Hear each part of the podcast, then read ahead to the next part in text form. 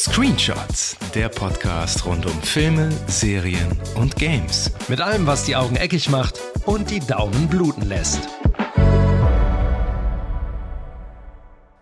Screen? Screenshots? Bing!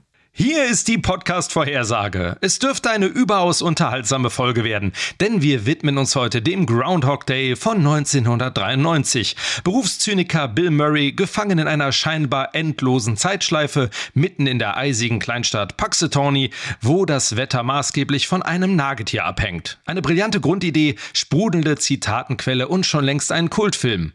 Zu Recht? Oder grüßt hier vor allem die Nostalgie? Keine Sorge, we've got you, babe, und finden die Antwort gemeinsam heraus. Ich bin Philipp. Und ich bin Lukas. Und hier wären wir bei meinem Platz 1 aus unserer Top 5 Folge des Jahres 1993. Und wer noch nicht reingehört hat, unbedingt machen. Und äh, Groundhog Day oder wie er bei uns heißt und täglich grüßt das Murmeltier gehört zu meinen absoluten Lieblingskomödien und der Film funktioniert heute wie damals immer noch wunderbar. Aber bevor wir jetzt in die Vollen gehen, gebe ich euch nochmal ein paar Hintergrundinfos zu dem Klassiker. Und zwar hat der Film eine Laufzeit von 101 Minute und eine FSK ab 6. Platz auf dem Regiestuhl genommen hat Harold Ramis und das Drehbuch hat er auch mitgeschrieben, zusammen mit Danny Rubin. Und das Budget war bei 14,6 Millionen US-Dollar und im Boxoffice weltweit hat er 105 Millionen US-Dollar eingespielt. Dann würde ich noch kurz ein bisschen über die Hintergrundgeschichte sprechen. Die ist nämlich auch ganz spannend, denn die zündende Idee zu der Geschichte, die kam dem äh, Drehbuchautor Danny Rubin, als er den bekannten Roman Interview mit einem Vampir von Anne Rice gelesen hat. Und da hat er sich gefragt, wie ist das wohl, wenn man unsterblich ist? Kann man als Mensch über so einen großen Zeitraum wirklich sein komplettes Wesen ändern? Mit diesen existenziellen Fragen im Gepäck setzte er sich dann an die Schreibmaschine und erstellte nach sieben Wochen einen ersten Drehbuchentwurf. Und Columbia Pictures sicherte sich dann die Rechte an Groundhog Day. Harold Ramis kam an Bord und nahm, wie schon erwähnt, auf dem Regiestuhl Platz. Und sein letzter Film, der war schon ein paar Jahre her. Das war Club Paradise von 1986. Der war allerdings ein gigantischer Flop. Und Zeit also für eine neue Herausforderung. Und da ließ sich Rames es auch nicht nehmen, selbst am Drehbuch mitzuwerkeln und deutlich mehr Humor in das eher philosophisch angehauchte Buch von Danny Rubin zu bringen. Und da war der mit Sicherheit auch nicht der falsche, denn mit Drehbüchern zu Animal House, Caddyshack oder Ghostbusters, um nur ein paar zu nennen, hatte er ein ordentliches Repertoire an Komödien bereits geschrieben. Und die Struktur des Drehbuchs, die wurde ebenfalls umgekrempelt, denn ursprünglich sollte Phil Connors schon von Anfang an in der Zeitschleife gefangen sein. Und wie wir heute wissen, schlägt der Film ja eine lineare Erzählung ein, was ich persönlich auch deutlich besser finde. Und ein kleiner Fun fact am Rande, Rita, unsere weibliche Protagonistin, die sollte im Verlauf des Films selbst in einer Zeitschleife gefangen sein. Das Konzept wurde allerdings verworfen und später für den Film Palm Springs aus dem Jahre 2020 dann übernommen, den ich übrigens auch sehr empfehlen kann. Und das Studio wollte aber eine Erklärung für die Zeitschleife haben. Da war dann unter anderem die Rede von einem Fluch, der auf Phil lag und so weiter. Also allerhand Quatsch. Aber Harold Ramis und Danny Rubin, die konnten die Damen und Herren von Columbia dann doch überzeugen, den Zuschauern keine Erklärung zu geben. Und ebenfalls das war auch eine gute Entscheidung. Und jetzt braucht es wirklich nur noch eine Hauptrolle und ursprünglich sollte es sogar kein geringerer als Everybody's Darling Tom Hanks werden. Der wurde aber verständlicherweise als zu nett befunden und so wurde es der nicht minder talentierte Bill Murray, der schon in Meatballs, Caddyshack, Ghostbusters 1 und 2 mit Harold Ramis zusammenarbeitete. Und ja, damit wären wir tatsächlich auch schon beim Cast angekommen. Ne? Also Bill Murray spielt die Hauptrolle Phil Connors. Mhm. Dann die zweite Hauptrolle ähm, spielt Andy McDowell, Rita. Dann haben wir noch den Kameramann von ihr, Chris Elliott. Der heißt im Film Larry den wunderbaren Ned Ryerson, aka Bing, gespielt von Steven Tobolowski. Dann haben wir den ältesten Bruder von Bill Murray, Brian Doyle Murray, der spielt Buster Green. Dann hätten wir noch die Mrs. Lancaster, die die Pension da leitet, die alte Dame, die wird gespielt von Angela Patton. Und zu guter Letzt die, ja, darf man das sagen? Die Dorfmatratze, Nancy Taylor, gespielt von Marita hm. Gerati. Und äh, dann haben wir noch einen klitzekleinen Cameo vom Regisseur selber, von Harold Ramis, der spielt nämlich einen Neurologen. Und wir haben sogar das Filmdebüt von Michael Shannon. Hast, ist er dir, hast du ihn erkannt? Hm, nee. Nee? Wo, nee, wo spielt das er? Das ist der, das ist der, zum Schluss der ähm, sich über die Hochzeit freut. Und der besorgt doch irgendwelche Tickets für die dann. Auf diesem, dieser Party da. Ach, der äh, zur spielt. WrestleMania fährt mit seiner, mit seiner Frau. Genau, das ist Michael Chen in seiner allerersten Kinorolle. Okay, nee, hätte ich nicht. Oh, krass, ja, der ist natürlich nochmal ordentlich gealtert seitdem. Und ähm, ja, das, da hätten wir den Cast eigentlich abgehakt. Und ähm, ich glaube, ganz ehrlich, zur Handlung, da muss man nicht viel sagen. Ich, ich gehe mal davon aus, dass jeder, der der hier reinhört, den Film entweder gesehen hat und wenn, das nicht wenn er den noch nicht gesehen hat, unbedingt anschauen und dann reinhören. Oder? Also muss man viel zur Handlung sagen? Ich finde nicht. Nein, ich meine, der, der Film ist ja so ein ganz klassischer High-Concept-Film, also ein Film, den man im Grunde in einem Satz zusammenfassen kann. Ähm, und an dieser Prämisse, ne, ein Mann ist in einer Zeitschleife gefangen, hangelt er sich ja eigentlich auch lang. Der hat ja auch gar eine, der hat natürlich eine Dramaturgie, nicht falsch verstehen, aber ähm, der ist ja relativ simpel aufgebaut. So und ähm, trägt sich natürlich auch zu großen Teilen durch seinen Hauptdarsteller. Du hast eben gesagt, ähm, Tom Hanks. Ähm, verständlicherweise hättest du das nicht vorstellen können ähm, mit Tom Hanks? Ja, äh, also ich könnte mir Tom Hanks, ich glaube jetzt in, in der Phase seiner Karriere eher nicht.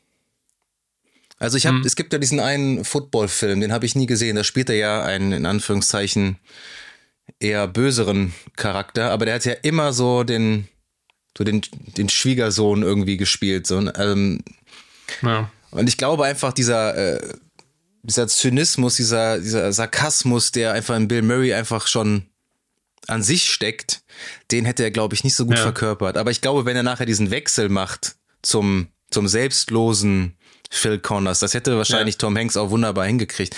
Aber ich bin mit der, ich finde die Casting-Entscheidung Bill Murray, ich, ich kann mir keinen anderen in der Rolle ehrlich gesagt vorstellen. Hättest du Tom Hanks gern gesehen? Ich finde den Gedanken auf jeden Fall nicht uninteressant. Ich meine, ich gebe dir da recht, der wäre am dieses böse, bösere, zynische, ja, hätte man mal sehen müssen, wäre vielleicht interessant gewesen. Ähm, ich weiß, hast du The Burbs gesehen? Ich weiß nicht, wie, der, wie heißt der im Deutschen? Meine, meine teuflischen Nachbarn? Nee. Heißt der so? Ähm, wo der halt so Leute nebenan einziehen und der verdächtigt die äh, irgendwie Killer zu sein. Und da spielt halt auch so ein, also jetzt kein Bösewicht, aber auch so einen zynischen Typen. Und ähm, ich glaube, das hätte er schon hingekriegt. Ich finde, bei Bill Murray ist es dann eher umgekehrt, dass man ihn, habe ich am Anfang gesagt, auch ne, irgendwie Berufszyniker mehr oder weniger, ähm, dass er der freundliche Bill Murray so ungewöhnlich dann ist, ne? weil er mhm. ist halt trotzdem. Das ist dann eher schwer, dem, das abzunehmen. Genau. Genau, ja, ja. genau. Da kommen wir, kommen wir vielleicht auch gleich nochmal zu bei der, ähm, wenn wir so ein bisschen so tiefer in die, in die Psyche des, der Figur gehen oder des Films an sich. Ähm, aber ich glaube auch, das ist ein Film, also ich glaube, den kennt jeder gefühlt. Das hat sich ja auch irgendwie so eingebürgert, ne? dieses äh, schon wieder Murmeltiertag. Ähm, gerade bei so Sachen, wo, wo es um Arbeit geht, ne, die sich immer wiederholt, das ist ja auch so ein geflügelter Begriff fast schon geworden. Ja, aber ich glaube eher so für, tatsächlich eher so für unsere Generation. Ich weiß nicht, wie das bei der jüngeren Generation ist. Ich meine, der Film ist ja jetzt 30 Jahre alt geworden. Aber das hat sich ja schon so in die Popkultur eingeschlichen, wie du schon gesagt hast, ne? Also, ja. dass man das so im normalen äh, Alltag einfach mal so sagt, so ja, und täglich grüßt das Murmeltier, so nach dem Motto. Ja, immer dasselbe mhm. und oder schon wieder das Gleiche und was weiß ich, ne? Ähm, ich mich würde mal interessieren, wie das bei der jüngeren Garde ist, so bei der Gen Z, ob die den so auf dem Schirm haben, ehrlich gesagt, den Film. Ich glaube, so Bill Murray, mhm. das ist eher so ein Comedian so unserer Zeit oder vielleicht noch sogar ein bisschen älter. Ja. Der ist ja auch nicht mehr so so richtig viel in Filmen in Erscheinung getreten, die irgendwie in Anführungszeichen groß waren, ne? Ähm, auch sowas wie was Späteres, was wie, wie Lost in Translation oder so. Ähm, das ist ja auch für die jüngere Generation auch nichts ähm, was irgendwie bekannter wäre. Oder was hat er hier gemacht? Dieses Rock the, the, the Cash Bar, ähm, der so untergegangen ist. Ich glaube, zuletzt war jetzt in irgendeinem Ant-Man irgendwie drin. Der hat sich ja dann auch so ein bisschen rausgezogen. Mhm. Äh, aus, dem, aus dem Filmgeschäft. Dann hier Ghostbusters Afterlife dann. Aber ja, ansonsten. St. Vincent gab es irgendwie noch. Ne? Das war auch wohl wieder so ein so ein Zyniker spielt mit einem, mit, dem, mit einem guten Herzen. Aber ja, also der ist ähm, eigentlich auch, ja, ich würde auch sagen, für die jüngere Generation ähm, wahrscheinlich nicht ganz so bekannt. Wobei ich finde, ich habe den ja jetzt noch mal geguckt, das ist das erste Mal auf Blu-ray, du hast mir den ja ausgeliehen.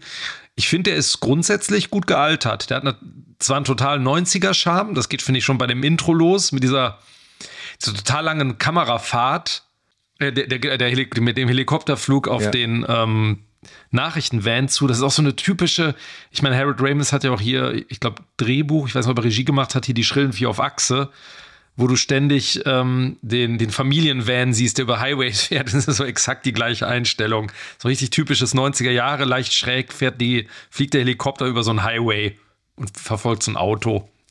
Mhm. Also sehr unaufgeregt. Ne? Auch dieser ganze Einstieg mit diesem Titellied, das glaube ich ja, soweit ich weiß, extra komponiert wurde. Dieses Weatherman-Lied. Ich glaube sogar Harold Ramis hat das mitgeschrieben.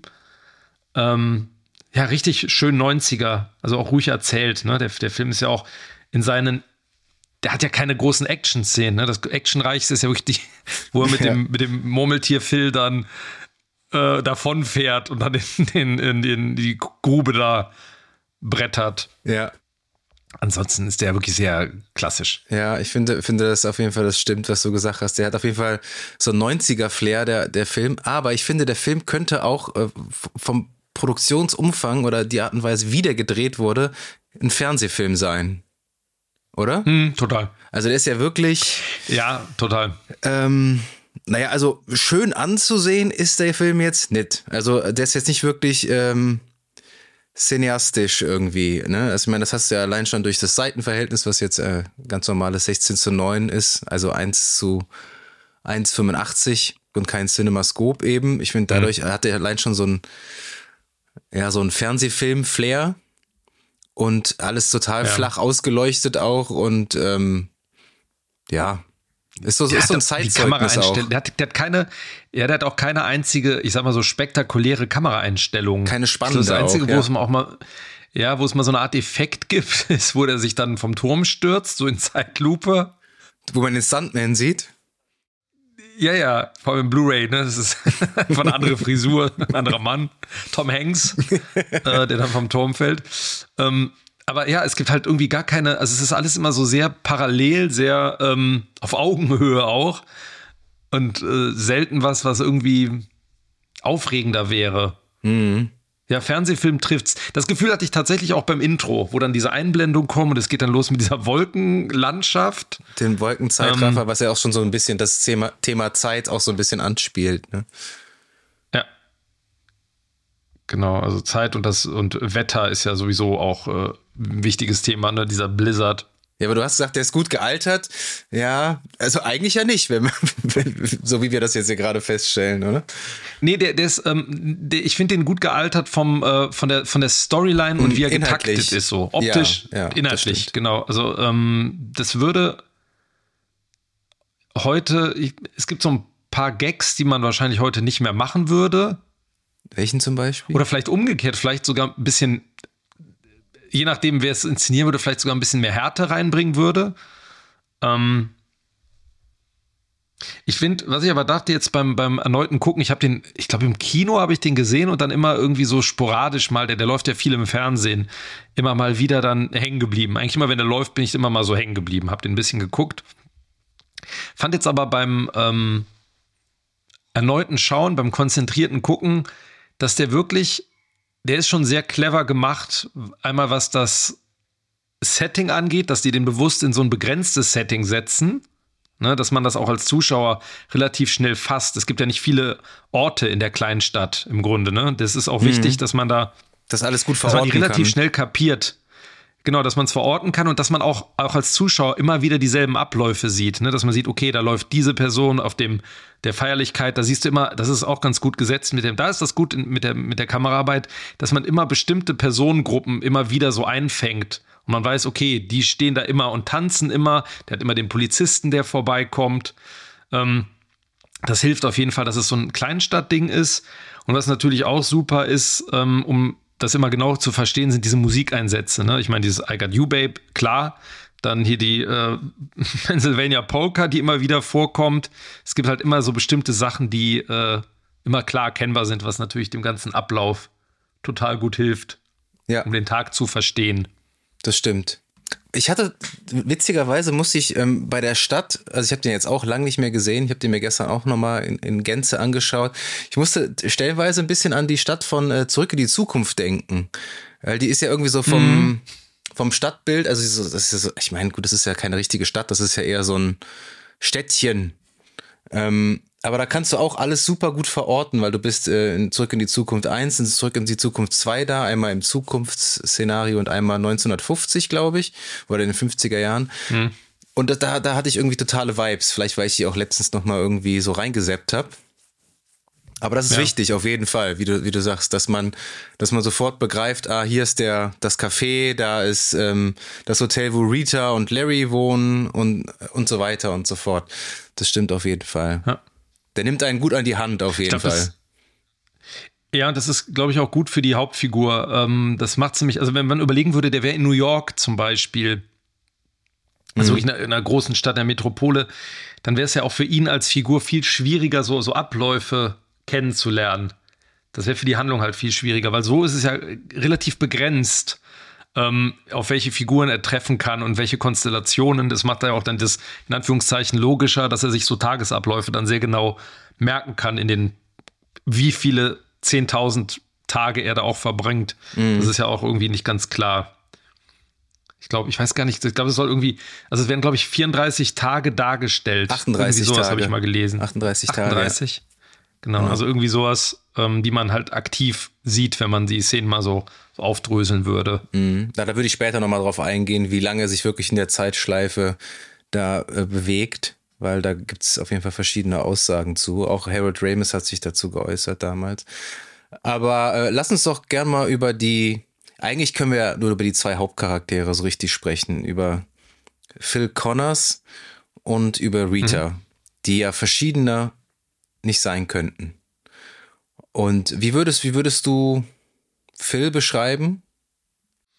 Hm, also, ich hatte ja am Anfang schon mal gesagt, ne, irgendwie Berufszyniker, also das ist so die, der, der ist ja sehr zynisch, sehr herablassend, anderen gegenüber auch ein bisschen freudlos.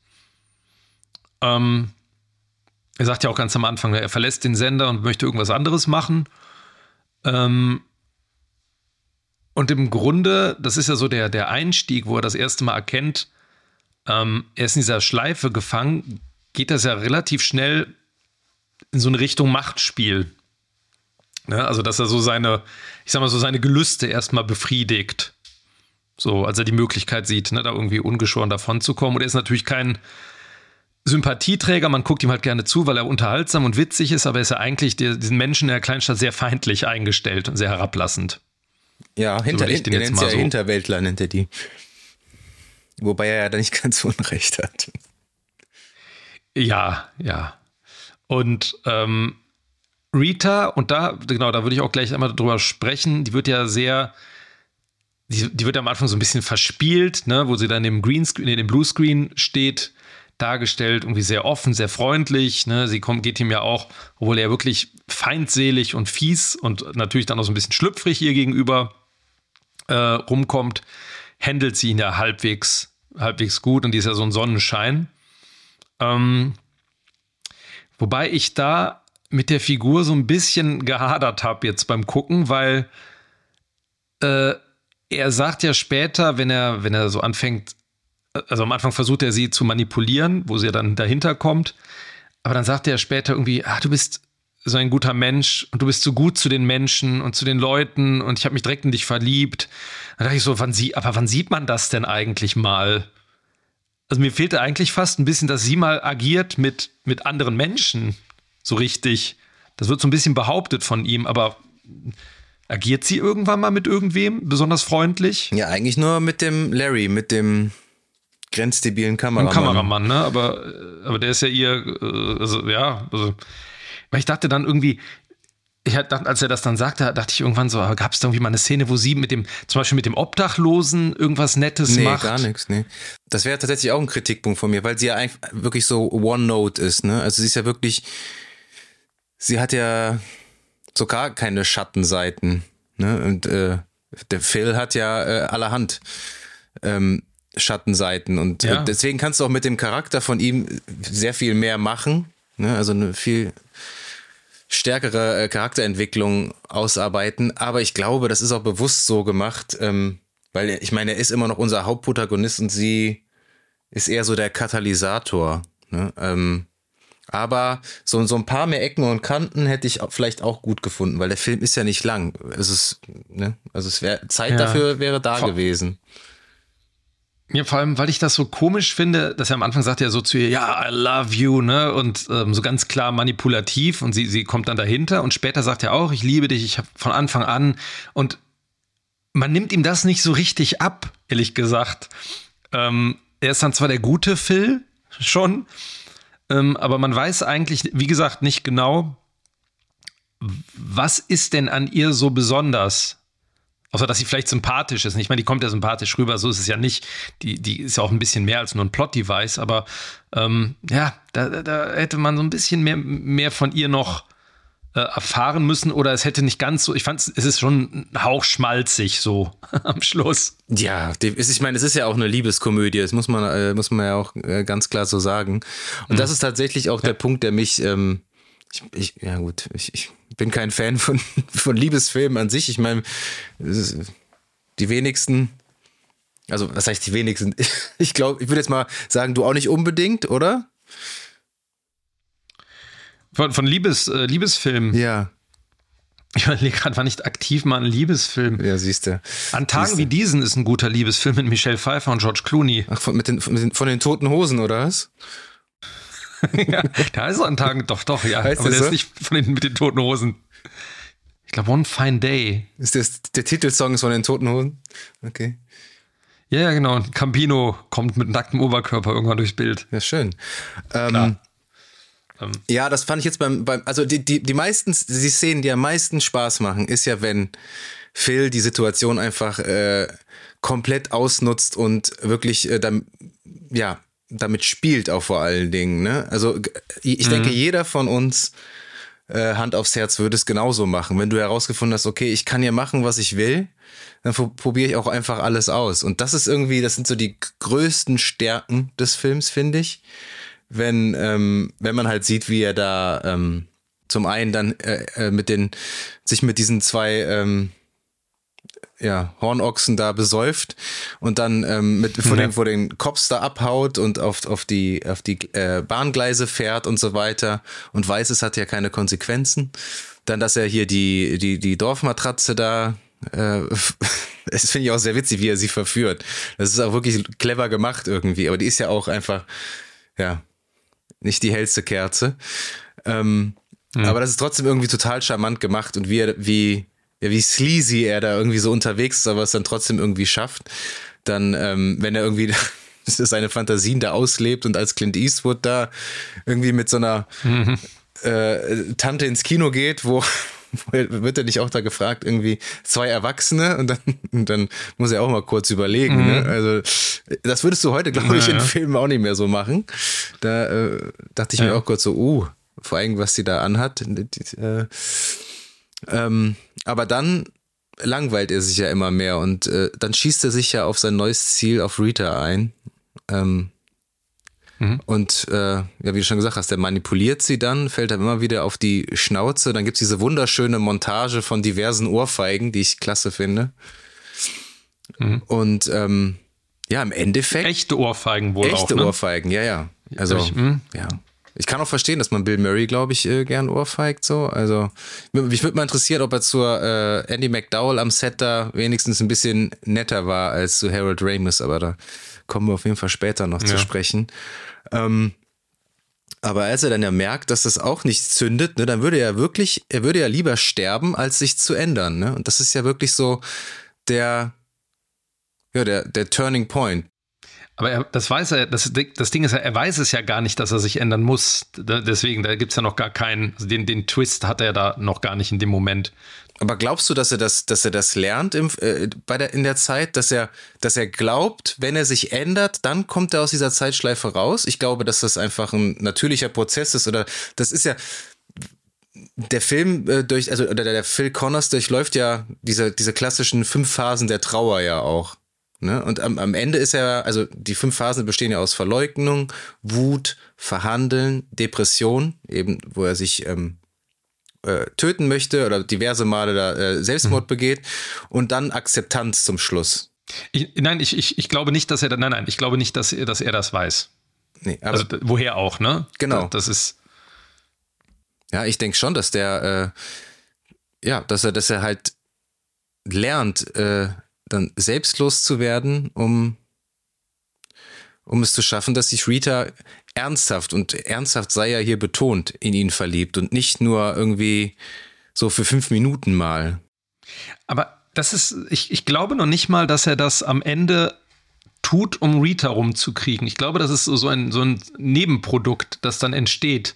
So ein optional. Ich dann. glaube, weil ja, also ich, weil er, es gibt ja quasi von der Phase her, dass er am Anfang, ne, nachdem er den ersten Schock überstanden hat, sich halt austobt, ne, dann das erfüllt ihn ja nicht, dann versucht er es bei Rita, dann kommt er, wie du schon gesagt hast, in diese Depression und dann fängt er an, sich zu bessern, aber ich glaube, er macht das nicht mit dem Ziel, wieder mit ihr irgendwas anzufangen. Ne? Es passiert einfach so, er, er merkt, okay, ich kann ein besserer Mensch sein, es gibt total viel, was ich machen kann und dass sie, und das ist quasi, sie ist eine Belohnung, in ja, Anführungszeichen, ja, so kann man das auch sehen, obendrauf, ja. So mhm. als Icing on the cake. Ja, genau, er ist dann, also er ist nicht so inszeniert, dass er das tut, um sie rumzukriegen, ähm, sondern das ist einfach dann der, die, die, die, die himmlische Belohnung sozusagen dann, so mhm. dass er dann ähm, ja auch die Frau bekommt, sozusagen. Mhm. Happy End, so ein Märchen, Happy End. Was glaubst du, ist der ausschlaggebende Moment, ähm, wo er beschließt, sich endgültig zu ändern?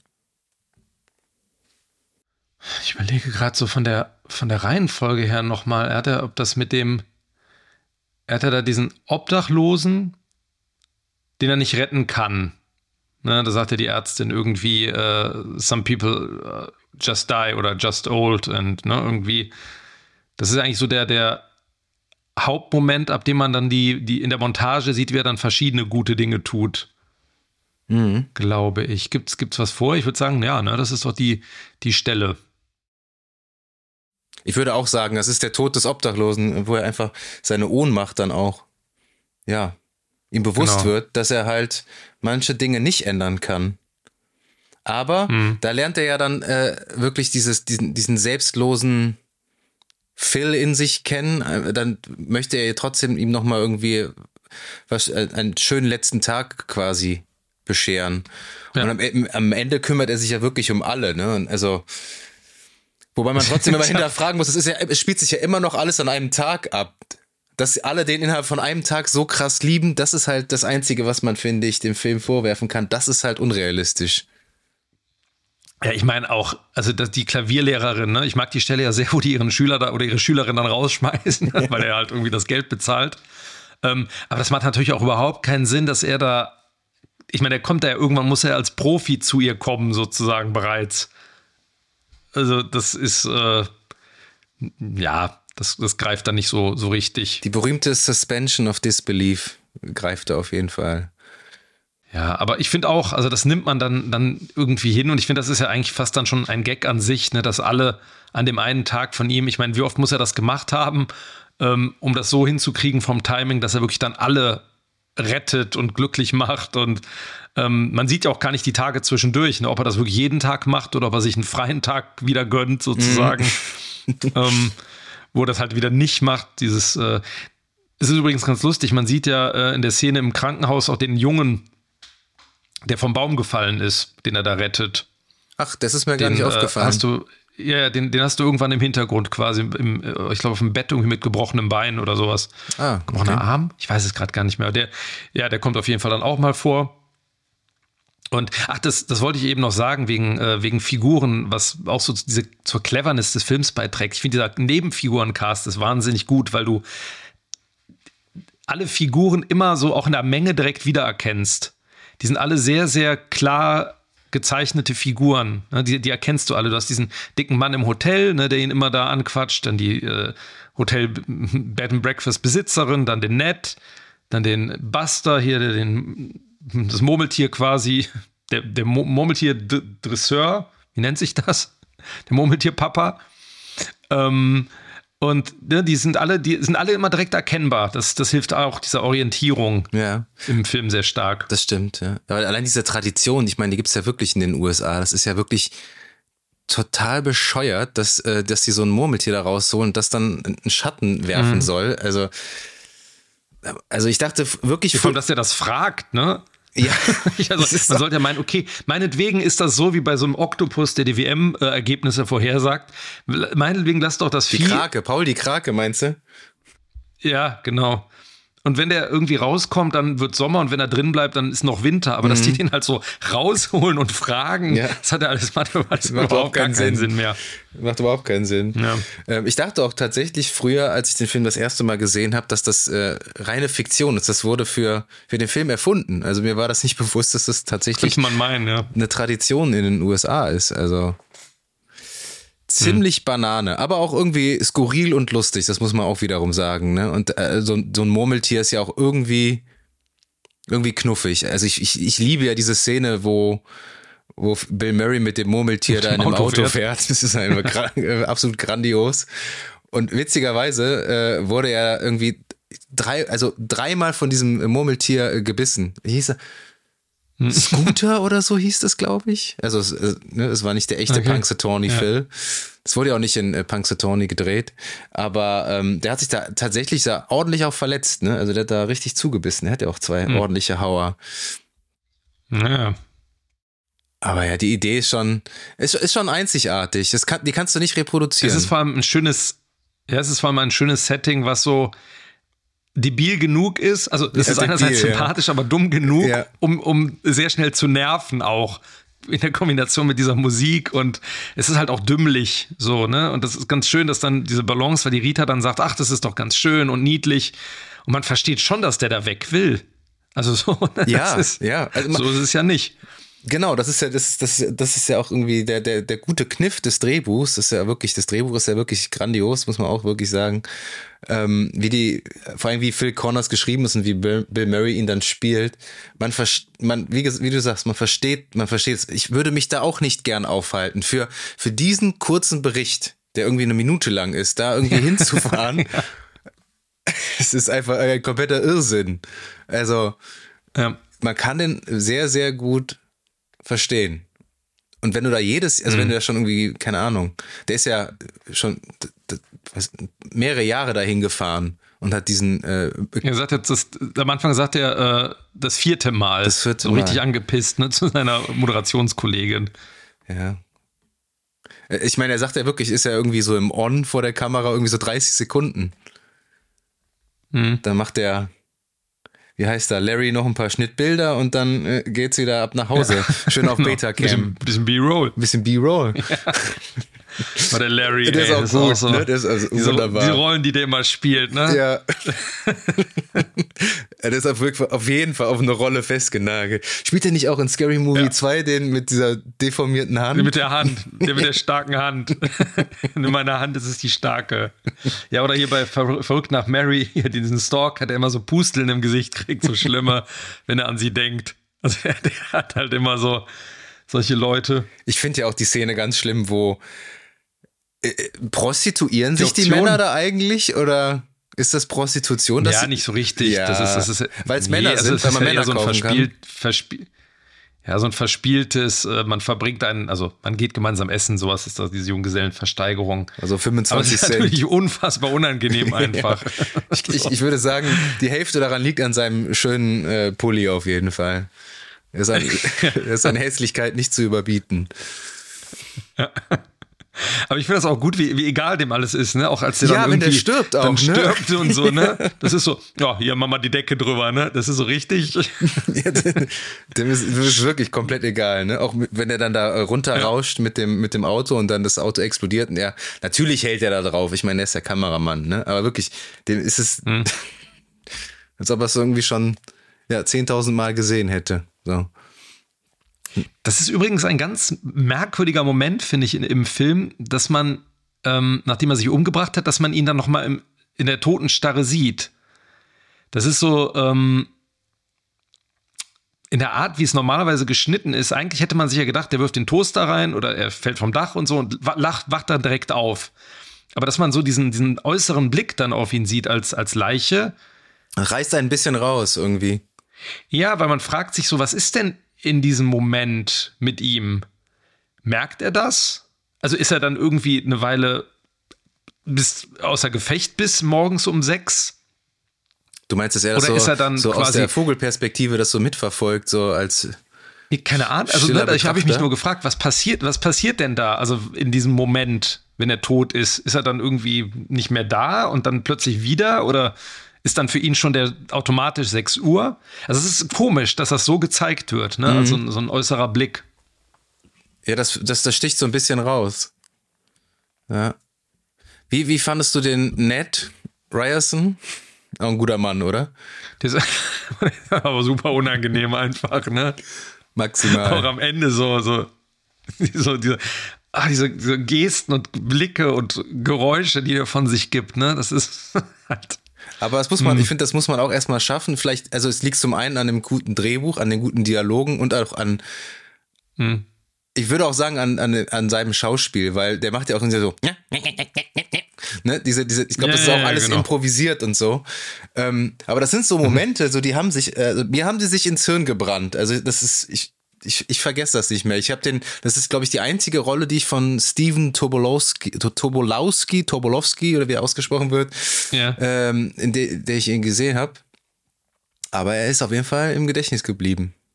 Also ich finde es Das ist wunderbar. lustig, weil ich die zweite Rolle, man hat den bestimmt schon tausendmal in anderen Sachen gesehen, aber die zweite Rolle ist in so einem Steven Seagal-Film.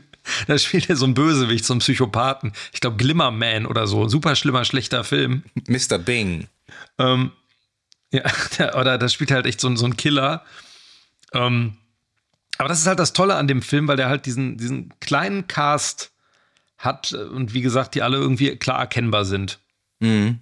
Immer wieder herausstechen. Also es macht halt Spaß. Ich, ich mag das eh immer gerne, wenn du so Filme hast, wo du skurrile Nebenfiguren hast, Total. Und das so eine, so eine Welt bevölkern.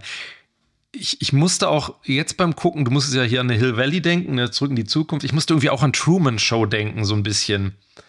Ähm, wo du ja auch so wiederholende Geschichten immer hast und auch einen sehr klaren Cast, der immer wieder auftaucht, ne? Diese Darsteller, die immer wieder ihre Runden drehen und ihn immer begrüßen morgens. Das fand ich irgendwie sehr ähnlich. So in der Art. Da muss ich leider passen, den habe ich nie gesehen, weil Jim Carrey mitspielt. Ach was. Ja, dann äh, guck dir den mal an. Definitiv. Ah, ich habe ja so meine, ist, das meine, ist nicht, meine es ist nicht dumm und dümmer. Ja, ich weiß, Ich aber, weiß, aber es ist nicht die Maske und nicht dumm und dümmer. Der ist wirklich, also der ist wirklich richtig gut. Also wenn dir Murmeltiertag gefällt, dann gefällt er dir auch, weil der, der ist, das ist schon, die sind so ein bisschen Brüder im Geiste hier und da. ja.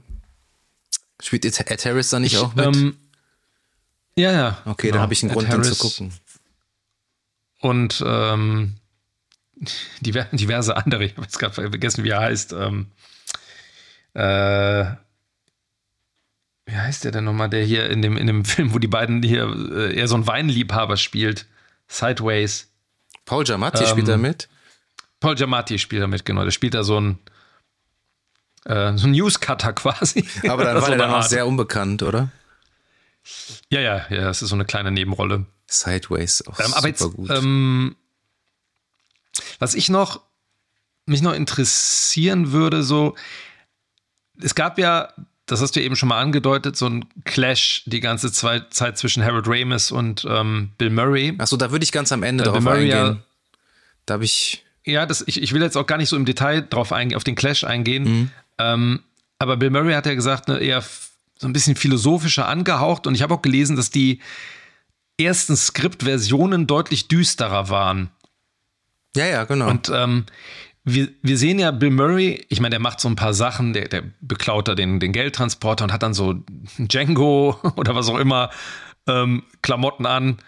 Ähm, aber was halt interessant wäre, wäre wirklich mal so eine Version, die richtig düster wäre, ne? Weil wenn er da wirklich wie viele 10.000 Tage oder Jahre da gefangen ist, wer weiß, was der noch für Sachen gemacht hätte oder gemacht hat, die man nicht sieht. Ähm, weil das lässt ja, das ist ja total, total Spielraum für, für die bizarrsten, schlimmsten Sachen, die man tun könnte, wenn man keine Konsequenzen spüren muss. Absolut. Und mich würde das total interessieren, wie so die ersten wie weit so Drehbuchentwürfe gegangen wären. Weil du kannst ja quasi eine Art Horror fast draus machen oder Psycho, ne? Wenn einer so einen Gottkomplex, den hat er ja auch irgendwann, ne? Diesen Gottkomplex, den er entwickelt. Wenn da einer Gott spielt in so einer Zeitschleife. Ich weiß, gibt's, gibt's Filme? Ich meine, es gibt ja tausende Filme, die in diesem ähm, Genre angesetzt sind, aber gibt es irgendwie einen Film, der genau so ist? Also eine, in Anführungszeichen Erwachsenenversion? Sagt ihr das irgendwas? Also zuletzt äh, Palm Springs äh, von 20, aus 2020 ist auch, auch sehr zu empfehlen. Ähm, ich würde mit dir gern mal über äh, die Bedeutung dieser Zeitschleife sprechen, weil die ist ja, mhm. ist ja wirklich nicht, ist ja wirklich äh, nicht unwichtig und ähm, der Harold Ramis ist ja, ja bekennender äh, Buddhist und der Film ist im Buddhismus mhm. ja tatsächlich ähm, sehr, sehr hoch anerkannt. Also ich kenne mich im Buddhismus jetzt auch nicht wirklich aus. Ich weiß nur, dass es da halt viel um Reinkarnation geht und so weiter. Und, ähm, mhm. und die Zeitschleife, die hatte der ja ursprünglich über einen Zeitraum von 10.000 Jahren angelegt, äh, um damit mhm. die Zeitdauer zu übernehmen, die es nach der buddhistischen Lehre benötigt, um die menschliche Seele durch ihre zahlreichen Reinkarnationen zur Perfektion zu führen.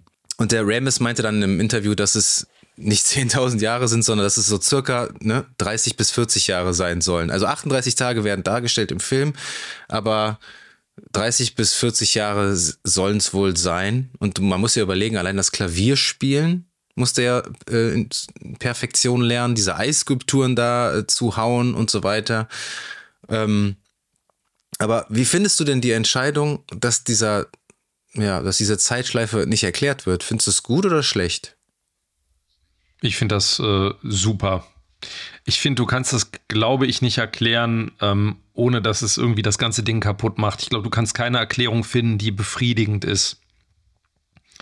Das würde man wahrscheinlich bei, also gerade auch bei dem, dem, dem Genre, in dem es so angesiedelt ist. Ich glaube, bei einem ernsteren Film, ne, wenn du wirklich was hättest, wo jemand dann, also man hat ja anders, man hat ja nicht das Gefühl, dass der da 10.000 Jahre drin ist. Du hast doch nicht richtig das Gefühl, dass der da 30 Jahre drin ist. Auch wenn der Eisskulpturen äh, geschnitzen kann und Klavier spielen kann, wie so ein Meister. Das merkt, also ich finde, das so fühlt der Film sich nicht an. Ne, der fühlt sich nicht an, als wäre der jetzt irgendwie Jahrzehnte in so einem Limbo. Ne, das ist ja so eine, ist ja, der ist ja wie in so einer Art Limbo, in so einer, so einer Hölle gefangen für ihn. Ähm, ähm, ich fände es komisch, wenn man da eine Bedeutung oder wenn man erklären würde, warum er da überhaupt drin steckt. Mir reicht das, dass er am Ende sich äh, geläutert hat, dass das auch funktioniert, dass es nicht ganz cheesy ist und dass er als Belohnung dann wieder rausge rauskommt aus der ganzen Sache ich brauche da keine, keinen Grund. Fehlt dir der? Hättest du gerne eine Begründung gehabt? Nee, auch nicht. Manchmal, ähm, manchmal denkt man schon so, okay, so, so ein kleiner Hinweis wäre vielleicht nett, aber dann wiederum macht das den Film dann besser? Eher nicht. Ne? Also es nimmt, es nimmt ja auch viel, manches ist ja äh, spannender, wenn es einfach nicht erklärt wird. Ich denke da jetzt irgendwie gern zurück an an Alien von 1979. Das hat jetzt überhaupt nichts mit der Thematik zu tun.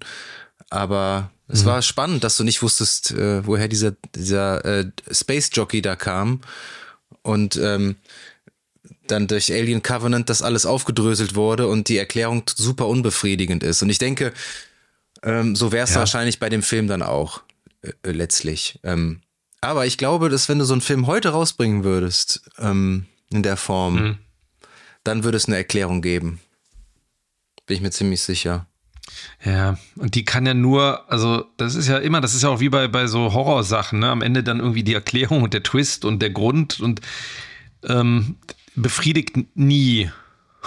so, so gehst, denkst am Ende immer so, ja, selten, man malt sich ja die schönsten Sachen im Kopf auf, ne? Äh, aus. Genau. Ja, klar. Genau. Also manchmal gibt es mal einen, einen, Treffer, aber ähm, letztendlich, also gerade bei dem Film, weil der halt so eine Leichtigkeit hat, finde ich das auch vollkommen okay. Das ist, hat so was Märchenhaftes. Für mich, mich hat das nie so gestört. Und ich finde ja auch, das mag jetzt kitschig klingen, aber man kann ja aus dem Film auch viel Positives mit rausnehmen. Also das, das finde ich schon. Also der ist, also das ist ein Film, den, ähm, nicht so wie so ein klassischer Liebesfilm, wo man am Ende so schmachtend irgendwie rausgeht, sondern wo man einfach, wenn man jetzt im Kino war oder wenn man sich den zu Hause nochmal angeht, wo man so dann so entweder zufrieden aus dem Kino geht oder zufrieden dann ins Bett geht oder was auch immer, wo man denkt so, ach ja, das war wirklich nett.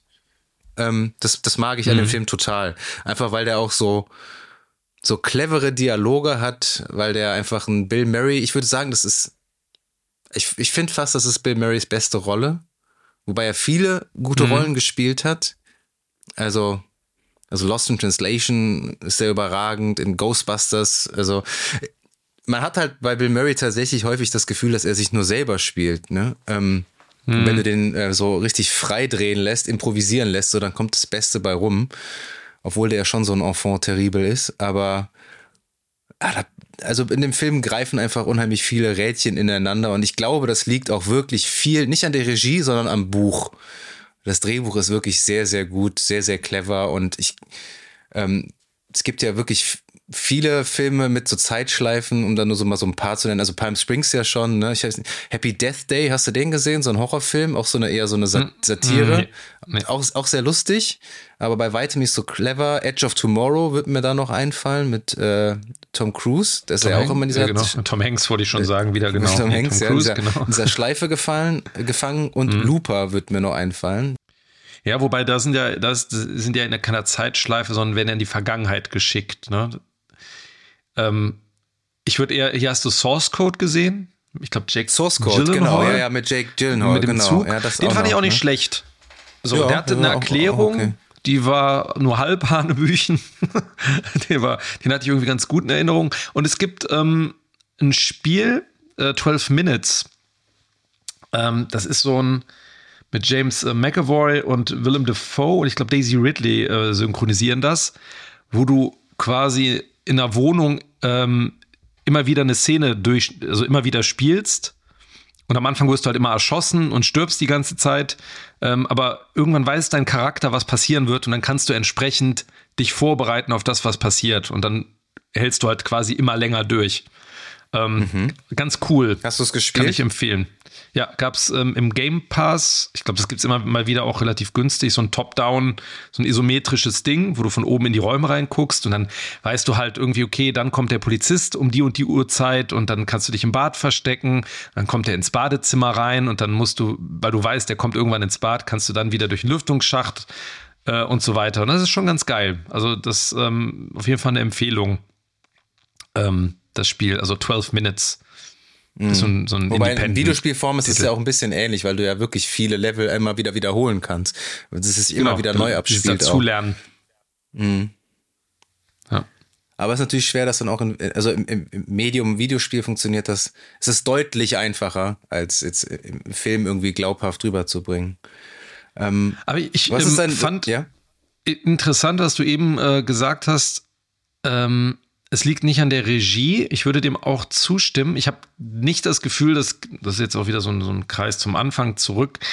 Also man spürt die Regie auch nicht so richtig. Also man hat nicht das Gefühl, man, man sieht jetzt irgendwie eine bestimmte, da gibt es ja keine Markenzeichen. Also es ist so das typische Harold Ramis, der Harold Ramis-Look oder eine bestimmte mhm. Art der Inszenierung. Ne? Das ist, es fühlt sich so an, als hätten das hätte jeder so inszenieren können. Und ich glaube auch, dass das so funktioniert, ist dann das Drehbuch. Und dass man diesen Twist glaubt, ist wirklich Bill Murray zu verdanken, weil ich glaube, wenn man heutzutage so einen Film sehen würde, ist die Gefahr hoch, dass man im Kino sitzt und denkt so, naja, also dieser Wandel ne, vom Zyniker hin zum richtig guten Menschen, ne, so dem Selbstlosen, das ist natürlich schon eine Brücke, äh, über die der Film da geht, die, das muss man halt dann schon auch glauben und ich finde, das macht der Film erstaunlich gut und ich glaube, das ist wirklich auch Bill Murray. So. Hm. Ja, hm. Das ist, ähm, ist übrigens interessant, ich weiß nicht, ob du das gelesen hast, vor kurzem hat äh, Tarantino ähm, in irgendeinem Interview über diese, den Vergleich von Chevy Chase Filmen und ähm, den du ja sehr magst, wie wir gelernt haben jetzt schon in yeah. Folgen. Ähm, und Bill Murray-Film und äh, Tarantino hat gesagt, er mag die Chevy Chase-Filme lieber, weil Chevy Chase ein Arschloch ist im Film am Anfang und am Ende immer noch ein Arschloch ist. zwar ein bisschen geläutert, immer noch ein Arschloch und Bill Murray am Anfang immer so halt ein Arschloch ist, aber dann behauptet wird, er wäre nett, obwohl er eigentlich immer derselbe ist. So von der, von der Art. Und ich finde, da ist ein bisschen was Wahres dran. Ja. Ähm, aber ich finde, in dem Film funktioniert. Also er spielt dann, ich würde auch sagen, das ist somit seine beste Rolle, weil ich finde, da ist er, da, da, da spielt er richtig. Es ist nicht nur er selbst, wie jetzt in Ghostbusters zum Beispiel, wo ich finde, dass Peter Venkman eigentlich von Anfang bis Ende so gleichbleibend ist. Ähm, was jetzt auch nicht ganz ja. schlecht ist. Aber ich finde, ja, aber um das so abzuschließen, ich finde, das ist ein Verdienst von Bill Murray, der das wirklich sehr, sehr gut trägt. Es ist natürlich auch ähm, ein Rückgriff auf fünf Jahre zuvor, glaube ich. 1988 war Die Geister, die ich rief mit Bill Murray. Und mhm. im Endeffekt spielt er da einen sehr, sehr ähnlichen Charakter ja auch. Ne? Also hier die Weihnachtsgeschichte. Ja. Scrooge. Wie heißt der im Englischen? Scrooge. Scrooge ne? ja. ja.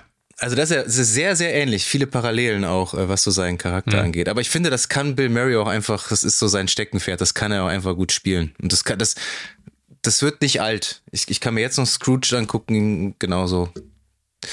Täglich kriegst das Murmeltier. Ähm, was würdest du sagen, ist deine Lieblingsszene und dein Lieblingszitat? Ähm, da gibt es ja jede Menge. Ich habe den jetzt das erste Mal auch auf Englisch geguckt. Ähm, ich weiß nicht genau, wie es im Deutschen sagt. Irgendwann so, früher hätte man das Ding rausgezogen und verspachtelt oder so, sagt er irgendwann. Ähm, in welchem Kontext? In, in, in seiner Phase, ich, ich, weiß nicht, ob er das bei dem, in irgendeinem Newsbeitrag dann sagt, schon wo er dann nur noch, wo so desillusioniert ist, irgendwann in der Zeitschleife, ähm, wo er darüber redet, dass man das Murmeltier früher einfach verputzt hätte. Ich, ähm, was hat er aber, was ich auch mag, ist, ähm, wo er dann irgendwie so sagt, haben Sie das, haben Sie auch manchmal Déjà-vus zu der äh, Hoteldame und sie sagt, da müsste ich mal in der Küche nachfragen. Das mag ich gern, weil das halt so, so, dümmlich ist. Die ist ja aber so die, unfassbar dumm. Die, die ja, die spricht, die, aber die, sie, sie äh, äh, verkauft die, diese Antwort so gut. Ähm, ah, das sind so viele ähm, Viele, Sprüche, ich auch unheimlich halt schwierig. Halt aber dieses ja. Bing, das ist ja kein Zitat, ja. aber das, ist, das hat sich auch so eingebrannt. Ich fand früher mal die Szene am besten, wo äh, er Ned Ryerson so richtig eins auf die Orme gibt. Also das war so richtig befriedigend. Aber mhm. ähm, ich finde es auch unheimlich stark, die Szene, wo er sich da, ähm, wo er, wo er sagt, dass er ähm, ein Gott ist. Und sich die ähm, Pancakes reintut dann und das Ganze. Ja, genau. Das finde ich auch ziemlich ja. stark. Aber ich, ich finde einfach, die Dialoge sind generell einfach. Also diese, diese trocken, also wie so trocken, wie, wie Bill Murray das wiedergibt. Ich finde, das, das können wenig Schauspieler, diese, das, das, was auf dem Papier steht, so, so gut transportieren, mit so einem Timing, mhm. mit so einem, ähm, das, da gibt's wenige, meiner Meinung nach. Also, aber Bill Murray war auch so meine Humorschule in der Jugend halt auch. Also da bin ich natürlich auch äh, anders geprägt vielleicht als als du durch der dann mehr Chevy Chase Filme oder so vielleicht geguckt hat aber nee, Bill Murray war nee, so. Nee auch nee, nicht. Also die die der, die die die auf Achse hier die äh, schrillen schrillen vier auf Achse. Also Vacation ja aber sonst Chevy mhm. Chase ich fand den immer auch latent. Den den fand ich zum Beispiel der der wirkte immer zu selbstverliebt. Den fand ich, der hat halt immer der hat immer was Chevy Chase? unangenehmes. Ja Chevy Chase. Der hatte immer so das, das, das Gefühl irgendwie der der hat der ist nur unangenehm aber es passte bei ja, Ben Mary schafft ganz gut den Sp äh, Spagat, aber ja. sympathisch, mh, hm, weiß ich nicht. Ja. Ist er auch nicht unbedingt. Ja. Ne? Nee, das stimmt ähm, wohl. Ich finde aber auch, die, die, stärk, die stärksten Momente hat der Film eigentlich ab dem Moment, wo er merkt, er hängt irgendwo in der Zeitschleife fest, bis, ja, eigentlich bis dahin, wo er dann ähm, quasi Suizid begeht. Das ist eigentlich der stärkste Block des Films, kurz vor der Läuterung. Ähm, mhm. Der ist auch da immer noch gut so und macht Spaß. Der ist jetzt auch, wie du schon gesagt hast, auch nicht besonders lang. Aber da ist der einfach am dichtesten. Da sind die Sprüche, kommen wirklich das so hintereinander, so ganz schnell, wo er dann so zynisch wird und so überheblich in seiner Situation. Das ist so das Stärkste. Ich überlege gerade, ob es Parts gibt. Gibt es irgendwas, wo du sagst, das ist so die Schwäche des Films, der schwächste Part? Was könnte man besser machen? Wie könnte man den Groundhog Day äh, noch enhancen? Ja, das hast du ja eingangs, also hast du ja vorhin schon mal gesagt, dass er noch skurrilere Sachen macht vielleicht. Aber vielleicht erschöpft sich das dann auch irgendwann. Ich, es gibt ja auch einige Deleted Scenes, ähm, die ich mir jetzt äh, in Vorbereitung auf die Folge leider nicht angucken konnte oder angeguckt habe. Ähm, aber ich finde, der Film an sich hat, ähm, auch wenn der recht kurz ist, aber der hat wenig, also kaum Längen. Hm. Das ja, äh, sehr straff. De dementsprechend. Ich glaube übrigens auch, wenn man den in Anführungszeichen härteren Sach Situationen zeigen würde, also keine Ahnung, der, der bringt jemanden um, um mal zu gucken, ne, wie das so funktioniert, mhm. dann verlierst du den ja auch als Figur. Selbst wenn es keine Konsequenzen hat, aber dann ist der ja als für den Zuschauer perdu. So, ja, ne? das, das ist ja eigentlich kannst du das nicht machen. Also aber ich, ja, wie gesagt, also mal abgesehen von Andy McDowell, die sympathisch ist, aber die so ein bisschen mehr noch äh, haben könnte dafür, dass sie so das Objekt seiner, seiner Begierde und äh, sein soll und so, so der, der, der, netteste Mensch und die interessanteste Person. Also ein bisschen mehr hätte man der geben können und ja, ansonsten gibt es kaum, wie gesagt, am Ende baut es so ganz leicht ab, wo er nicht mehr so zynisch ist. Ähm, ja, aber ich habe ihn wieder gerne gesehen. Also gerade das erstmal auf Englisch, das war jetzt mal wieder frisch. Ich habe den halb-halb geguckt. Okay. Ähm, und man muss auch sagen, im, im Deutschen, ähm, Bill Murray hatte ja auch noch da die wunderbare Synchronstimme von, von Arne Tom Elsholz. Genau, der auch schon leider ein paar Jahre verstorben ist. Aber der hat natürlich auch, das ist auch nochmal eine, eine, also eine sehr, sehr, sehr, sehr geile Synchronstimme. Super sympathisch. Erkennt man sofort ja. wieder. Ähm, und ja, witzigerweise, wie du schon sagst, ne, die Synchronstimme auch von Tom Hanks, ne, der ursprünglich die Rolle spielen sollte. Hm. Ähm, ich habe noch ein paar Sachen zur, äh, zur Produktionsgeschichte. Und zwar, ähm, es, es, gibt ja wirklich diese, äh, dieses äh, Murmeltier-Festival oder Fest äh, in, in Punxsutawn, dieser Name. Ne? Also ich dachte halt auch immer, das wäre hm. eine fiktive Stadt. Die gibt es ja, ja, wirklich. Unschreibbar, ne? Unschreibbar. Äh, ja, absolut. Ähm, aber die haben ja nicht in Punxsutawney gedreht, sondern im 970 Kilometer entfernten Woodstock in Illinois, in der Nähe von mhm. Chicago. Mhm. Und der Grund war eigentlich recht simpel. Das Gobblers Knob, das äh, war nicht wirklich im Stadtkern. Ne? Also dann hast du nicht alles so zusammen, sondern es war äh, an irgendeiner Waldlichtung, also fernab von der Stadt. Und deswegen ist das äh, tatsächlich dann rausgefallen. Und diese ähm, Stadt Woodstock, wo die das dann stattdessen gedreht haben, hat halt dann so einen richtigen Zuwachs bekommen, verständlicherweise. Und feiert, seit, seit dem Film feiert das, äh, dieses Städtchen auch jedes Jahr den Murmeltiertag. Mhm. Und äh, die Einwohner, die haben sich mittlerweile äh, analog zum Original Punxsutawney Phil heißt er ja, so wunderbar, das Murmeltier, auch ihr eigenes mhm. Murmeltier. Und das heißt Woodstock Willy zugelegt. Ja. Und ähm, ja, da werden auch Führungen zu den Schauplätzen des Films angeboten.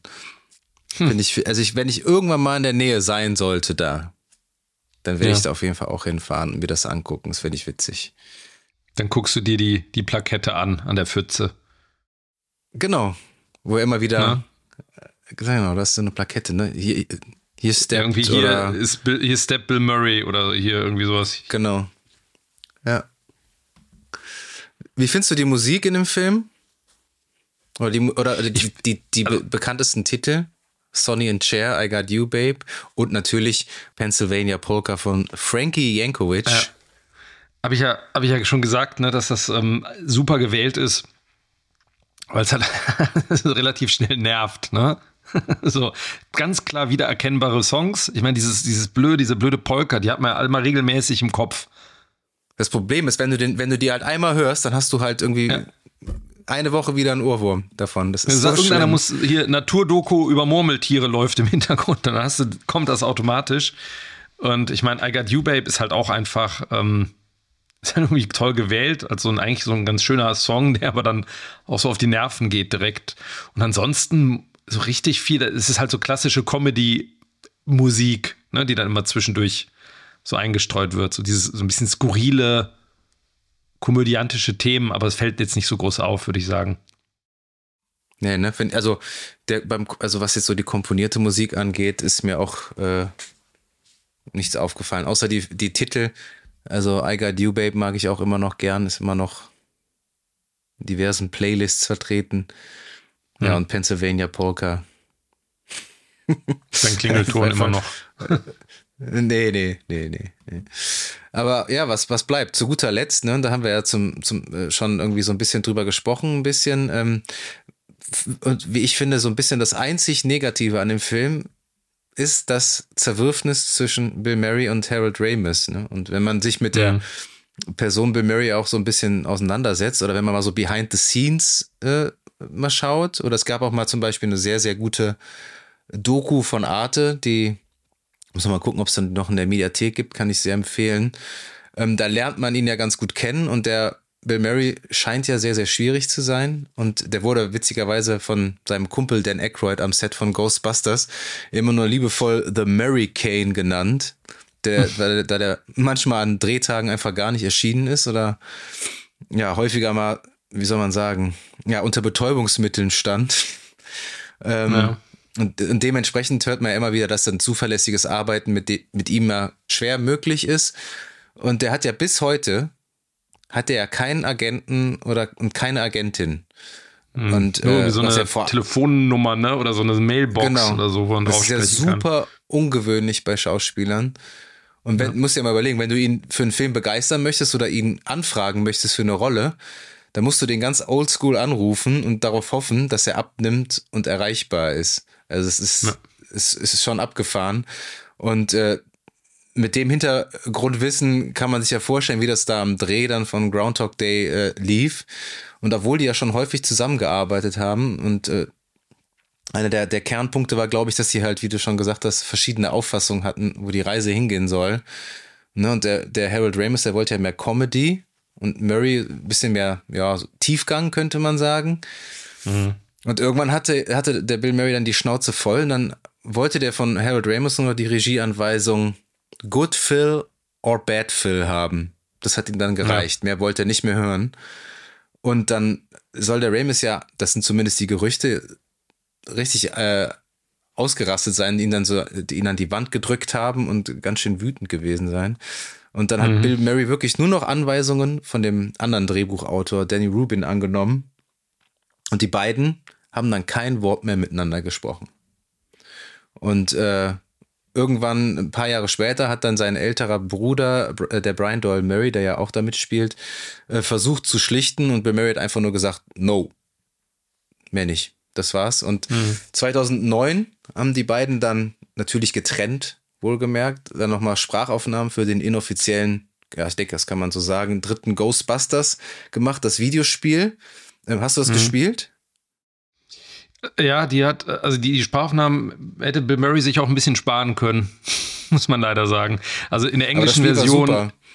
Ja, aber der, es ist echt von einem Blatt abgelesen. Das merkt mhm. man. Also der hatte da keine große Freude. Ähm, ja, der hat den Cash-Check ja. äh, abgeholt und das war's. Ne? Ja. Ja. Aber Harold Ramis ist ja dann tragischerweise 2014 verstorben. Ähm, aber äh, kurz vor seinem Tod haben sich die beiden dann doch tatsächlich vertragen und sind im Guten auseinandergegangen. Und hm. für mich stellt sich da bis heute die Frage, was wäre möglich gewesen, wenn dieses geniale Duo sich nicht so oft gezofft hätte? Hätten wir vielleicht eine weitere tolle Komödie in den 90ern bekommen oder sogar ein Ghostbusters 3? Wir werden es leider nie erfahren. Ich finde es super, super schade irgendwie. Ja, es ist, äh, wäre viel möglich gewesen. Ich meine, es gab dann ja dann diese äh, Reunion dann bei Ghostbusters Afterlife wieder, ne, wo er dann digital reingebaut wurde. Kann man Spoiler, auch, Spoiler, äh, Spoiler. Von, ja, Spoiler, genau. Kann man auch von halten, was man möchte. Ist vielleicht mal äh, ein Thema für eine andere Folge. Aber ja, sehr schade, äh, sehr schade. Ist auch schade, finde ich, dass man, also Bill Murray ist auch so ein Darsteller, von dem man so denkt, so, es gibt ja welche, die kommen dann im Alter nochmal und hauen dann nochmal so eine Performance raus. Ähm, das dachte ich auch, dass das irgendwie ganz schön wäre, ne? Nochmal sowas so wie, wie Jack Nicholson, ne? Der dann irgendwie im Alter nochmal sowas wie Baut Schmidt oder so. Oder Mickey Rourke in The Wrestler oder. Ja, genau, nochmal so eine, so eine Sache. Aber ich glaube, irgendwie so gefühlt, das letzte, was so richtig also mich zumindest beeindruckt hat, war wirklich dann Lost in Translation. So richtig mit. Und der mit Film Murray. ist 20 Jahre her. Und ja, das ist witzig, genau, dass du, also hast du damals die Oscar-Verleihung geguckt? Zufällig? Ich überlege gerade. also geguckt, aktiv, fast nie, deswegen, ähm, aber kann sein, ich die Rede also, irgendwie gesehen habe. Er war ja eigentlich, äh, also die, die, die Chancen standen recht hoch, dass er den Oscar gewinnt. Ich glaube, hätte den Golden Globe, mhm. hat, er so, hat er gewonnen. Und dann gibt es ja immer diese Fünfer-Einstellung ne, von den Nominierten. Mhm. Ach stimmt, er hat ja gar dann, nicht gewonnen, genau. Er hat gar nicht gewonnen. Genau, er hat ja nicht gewonnen. Und dann, äh, dann kam der, äh, der spannende Moment, and the Oscar goes to, ich weiß nicht, wer in dem Jahr gewonnen hat, aber das Gesicht von Bill Murray. Hm. Buh, das hat so Bände gesprochen. Ei, ei, alle ja. anderen so, äh, also, yeah. also klatschen und so ein bisschen das Hollywood-Lächeln ausgepackt und er, boah, er hat so unfassbar enttäuscht hm. und böse geguckt. Ich glaube, das war für ihn auch so ein, ähm, ja, so ein Tiefpunkt, weil er irgendwie auch auf diese Anerkennung, die er def definitiv verdient ja. hat, ähm, ich glaube, das, das, das, das hat ihn, glaube ich, mitgenommen, dass er den Oscar da nicht bekommen hat. ähm, und ich bin kein großer Wes Anderson-Fan. Äh, ich habe wenig Filme von ihm gesehen. Da spielt er ja auch immer kleine Rollen mit. Mhm. Ähm, es gab diesen lustigen Cameo in Zombieland, der war ziemlich stark. Aber ja, ja nochmal so ein Film wie so About Schmidt, so jetzt, er ist, äh, Bill Murray ist, äh, wird jetzt 73. Mhm. Ja, könnte man, könnte man nochmal machen. Ja. Wäre auf jeden Fall schön, Bill Murray nochmal in einer, in einer großen, richtig guten Rolle zu sehen von einem guten Regisseur. Und ähm, abschließend jetzt nochmal zum Groundhog Day. Ich glaube, ähm, eine Empfehlung geben wir auf jeden Fall beide, ne? Ja, ich meine, das ist mein äh, Top-1-Film geworden, äh, wobei ja Jurassic ja. Park und Schindlers Liste nicht in der Auslosung waren. Und die mhm. haben wir mhm. auch noch vor der Brust. Fragen wir uns die ganze Zeit, wann wir das schaffen, ja. weil die wollen wir gern ein bisschen ausführlicher besprechen. In alter Screenshots-Manier dann zwei Stunden. Äh, nee, schauen wir mal. Ähm, aber ja, ich mag den immer noch total gerne, den Film. Ähm, werde den mir immer wieder anschauen. Ich, ich, ich finde, das ist wirklich auch ein Film, um es nochmal zu sagen, wo man das gute, wirklich gute Drehbuch merkt. Und äh, das hat den ähm, das hat die Zeit überdauert. Ich finde, der Film funktioniert in jeder Epoche und äh, das macht ihn heute immer noch absolut sehenswert. Ja, würde ich auch sagen. Also von mir auch eine große Empfehlung weiterhin für und täglich grüßt das Murmeltier. Und täglich grüßt natürlich auch unser Wunsch, dass euch die Folge gefallen hat und ihr uns abonniert, unseren Podcast mit anderen Menschen teilt und liked, wo es nur geht.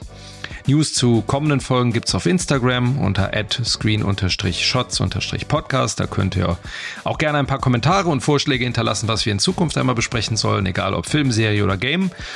Und wer eine Übersicht zu unseren bisherigen Episoden sucht, der sollte einen Blick auf screen-shots.de werfen. Da findet ihr dann die Links zu all unseren Episoden. Genau, und jetzt steht, jetzt steht nur noch deine erste Platzierung von der Top 1993 aus, True Romance. Da freue ich mich hm, auch drauf. Da freue ich mich auch, ja, da freue ich mich auch sehr was völlig anderes. was, was nochmal was ganz anderes. Ja. Aber auch die 90er in, in ihrer reinsten Form. Also man kann gespannt sein, da freue ich mich wirklich riesig drauf auf die Review. Ja, und wenn ihr das nicht verpassen wollt, wie gesagt, dann bleibt uns treu, hört weiter rein und ja, da bleibt uns eigentlich nicht mehr viel zu sagen, außer ihr werdet noch von uns hören.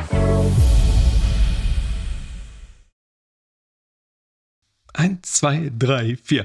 Hm, hm, hm, Strike up the music, the band has begun. The Pennsylvania Polka. Pick out your partner and join in the fun. The Pennsylvania Polka. It started in Scranton, it's now number one. It's bound to entertain ya. Everybody has a mania to do the polka from Pennsylvania. Ja, hervorragend.